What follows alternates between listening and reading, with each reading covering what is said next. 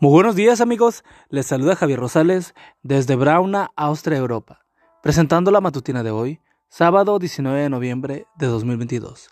La matutina de jóvenes ya por título Buena Amnesia.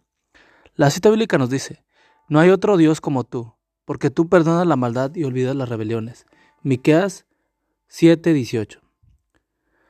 La amnesia es la pérdida total, parcial, temporal o permanente de la memoria. Obviamente, esta es una situación por la que nadie quisiera pasar. En el libro Cien años de soledad, Visitación vienen, viene con su hermano, el indio Cataure, de un reino milenario, donde eran príncipes. Lo tienen que abandonar huyéndolo, huyéndole a la enfermedad del insomnio. Se quedan a vivir en Macondo, casa de Aurelio Buendía. Una noche, la india descubre que Rebeca está sin dormir, sentada en un mecedor y con los ojos alumbrando como los de un gato. Tiene insomnio.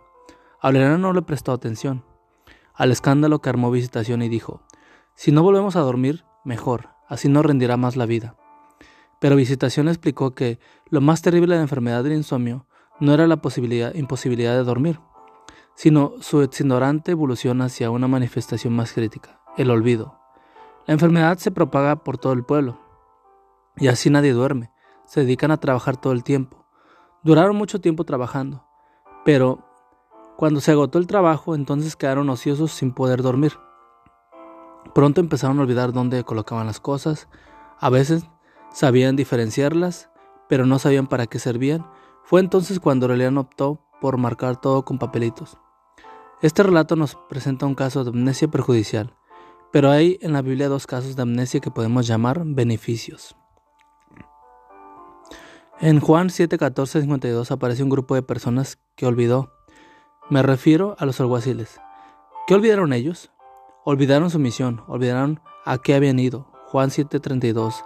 Llegaban al sitio donde Jesús estaba y oyeron el mensaje. Dejaron a un lado su misión, sus intereses, sus perjuicios y tradiciones, y de esta manera el mensaje llegó sin obstáculos a su corazón.